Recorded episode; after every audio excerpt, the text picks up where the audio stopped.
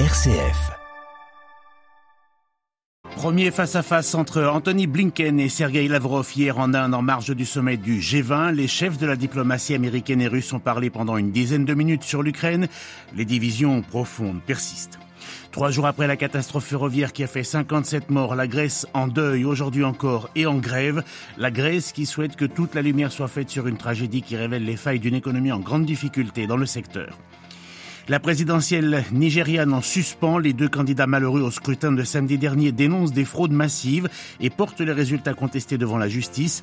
Atiku Abubakar et Peter Obi demandent l'annulation de l'élection. Marie Jotil, professeure d'éthique à la faculté de théologie de Strasbourg, sera notre invitée ce matin pour aborder une fois encore la dramatique question des abus sexuels au sein de l'Église, alors que le pape François, dans son intention de prière pour le mois de mars, demande aux fidèles de prier pour les victimes. Radio Vatican, le journal, Jean-Charles Puzolu. Bonjour, elle n'était pas au programme des chefs de la diplomatie du G20 en Inde, mais une rencontre entre l'Américain Anthony Blinken et le Russe Sergei Lavrov a bien eu lieu en marge du sommet qui s'est achevé hier à New Delhi. Il s'agit du premier tête-à-tête entre les deux hommes depuis le début de la guerre en Ukraine, au cours duquel Marine Henriot, Anthony Blinken dit avoir pressé son homologue russe Sergei Lavrov de mettre fin à la guerre en Ukraine. Oui, Jean-Charles, vous l'avez dit, cette rencontre était la première depuis le début de la guerre. Elle était assez brève. J'ai dit à Sergei Lavrov de mettre fin à cette guerre, d'agression et de s'engager dans une diplomatie significative, a déclaré le secrétaire d'État américain après cet échange.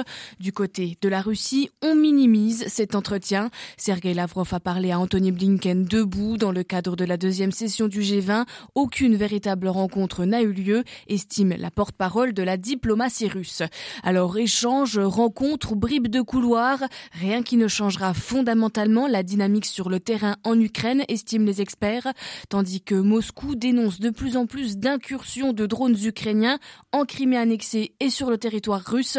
Hier soir, Vladimir Poutine a même parlé d'une attaque terroriste de l'Ukraine en Russie. Le Kremlin a annoncé à la télévision nationale russe que des saboteurs ukrainiens ont tiré sur une voiture dans un village. Deux personnes ont été tuées. Des informations difficilement vérifiables. En tout cas, des mesures sont prises pour détruire les terroristes, déclare Vladimir Poutine. Nous écraserons ces néo-nazis, dit-il.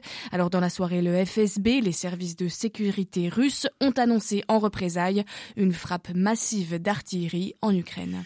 Merci Marine Henriot. Les divisions sur l'aide à l'Ukraine s'accentuent en Estonie à l'approche des, élections législatives de dimanche qui risquent de confirmer la montée des nationalistes d'extrême droite. Membre de l'Union européenne et de l'OTAN, Tallinn a été à l'origine des appels internationaux lancés l'année dernière en faveur d'une aide militaire à l'Ukraine, mais l'opinion s'est fracturée sur la question, faisant la part belle au parti d'extrême droite écré qui euh, est opposé à la livraison d'armes supplémentaires à Kiev. Les sondages donnent écré juste derrière le parti au pouvoir de la première ministre Kaya Au troisième jour de deuil national après la pire catastrophe ferroviaire que la Grèce ait connue, de nouvelles manifestations sont prévues aujourd'hui. La collision frontale entre deux trains mercredi a fait 57 morts. Depuis, la sécurité du réseau est largement mise en cause et les Grecs demandent la vérité sur la tragédie. À Athènes, Alexia Kefalas. Alors que le nombre de victimes grimpe d'heure en heure et que les recherches continuent pour trouver les quelques 56 personnes disparues dans la collision frontale de deux trains dans la nuit de mardi dernier, la colère monte dans la population. Hier, 700 personnes, selon la police, se sont rassemblées devant le siège de la compagnie des chemins de fer Hellenic Train à Athènes pour protester contre les défaillances qui ont conduit à cette tragédie et notamment la vétusté des trains. La compagnie a été rachetée par la société italienne FS en 2017, alors que la Grèce sombrait encore dans les méandres de la crise économique et privatisait à tout va. Armés de pancartes barrées du terme meurtrier ou assassin, privilégiant le profit ou le capital au profit des vies humaines, les manifestants comptaient se faire entendre.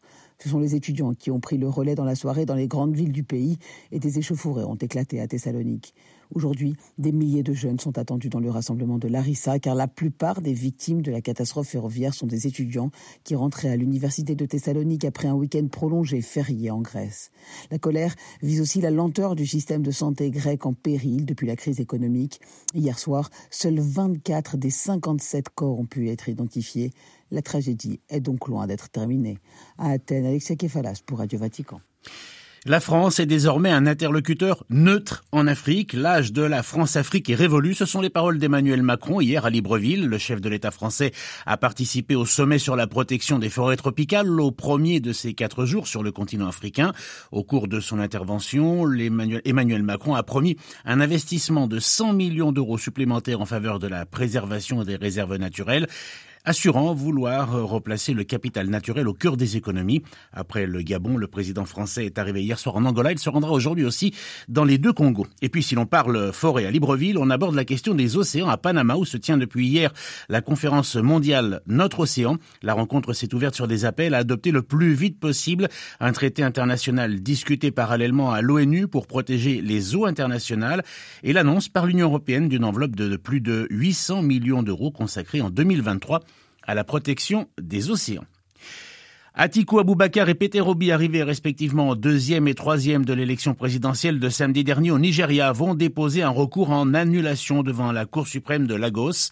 Les deux hommes contestent la victoire de Bola Tinubu et dénoncent des fraudes massives, des retards et des défaillances. Depuis 1999, année du retour à la démocratie dans le pays, les sept élections présidentielles ont toutes été contestées en justice, mais aucune n'a jusque-là été annulée. Plus de détails avec Ishiaka Adekboye.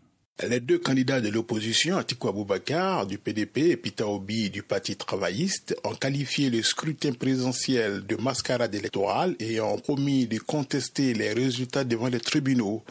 Obi et Atikou ont affirmé avoir remporté la présidentielle du samedi dernier à leurs sympathisants avec le mécontentement des deux principaux opposants face aux résultats de l'élection présidentielle, le PDP et le Parti travailliste vont déposer des requêtes auprès du tribunal des pétitions pour l'élection présidentielle qui est déjà La loi prévoit qu'un candidat mécontent des résultats électoraux est tenu de déposer sa plainte auprès du tribunal dans les 45 jours à compter de la date de l'annonce des résultats.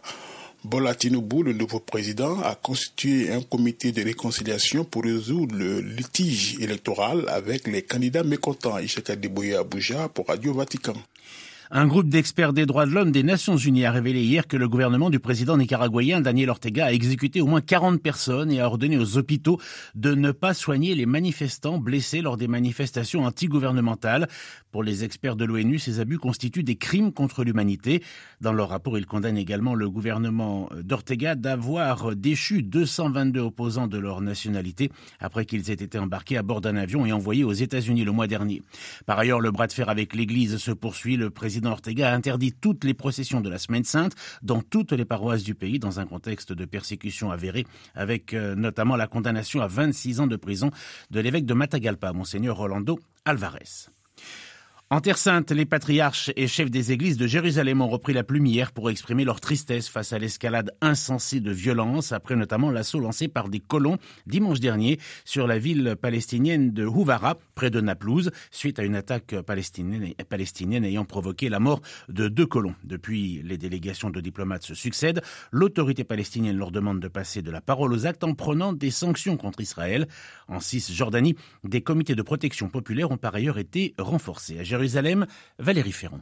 Si les violences des colons israéliens contre les populations palestiniennes, en particulier dans les zones rurales, ne sont pas un fait nouveau, les attaques de dimanche dernier contre les villages au sud de Naplouse ont donné un cruel aperçu du danger qu'ils représentaient. Plusieurs centaines d'entre eux ont pendant des heures attaqué des familles et mis le feu à leurs maisons, magasins, voitures sous protection de l'armée. Soldats et colons ont également ouvert le feu tuant un homme de 37 ans. La direction palestinienne a de nouveau appelé cette semaine les Nations Unies à mettre sur pied un mécanisme de protection du peuple palestinien face à ces violences, qualifiées de pogrom par plusieurs députés israéliens. Le premier ministre palestinien Mohamed Shtayi s'est rendu mercredi dans le village de Houara, particulièrement visé par ces attaques, promettant de renforcer la résilience des populations partout où cela sera possible. Il a appelé à la formation de comités de défense dans chaque localité. L'autorité nationale palestinienne veut ainsi renforcer la résistance populaire tout en dénonçant l'inertie de la communauté internationale qui est vue comme une des causes profondes de cette intensification de la violence des colons. Jérusalem, Valérie Ferron, Radio Vatican.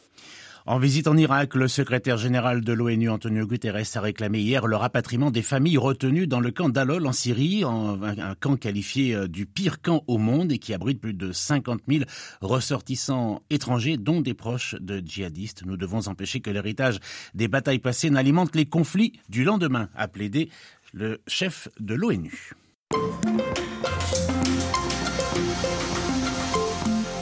Le pape François demande aux fidèles de prier pour les victimes d'abus dans ses intentions de prière du mois de mars. Les abus demeurent l'une des questions les plus délicates que les églises doivent affronter.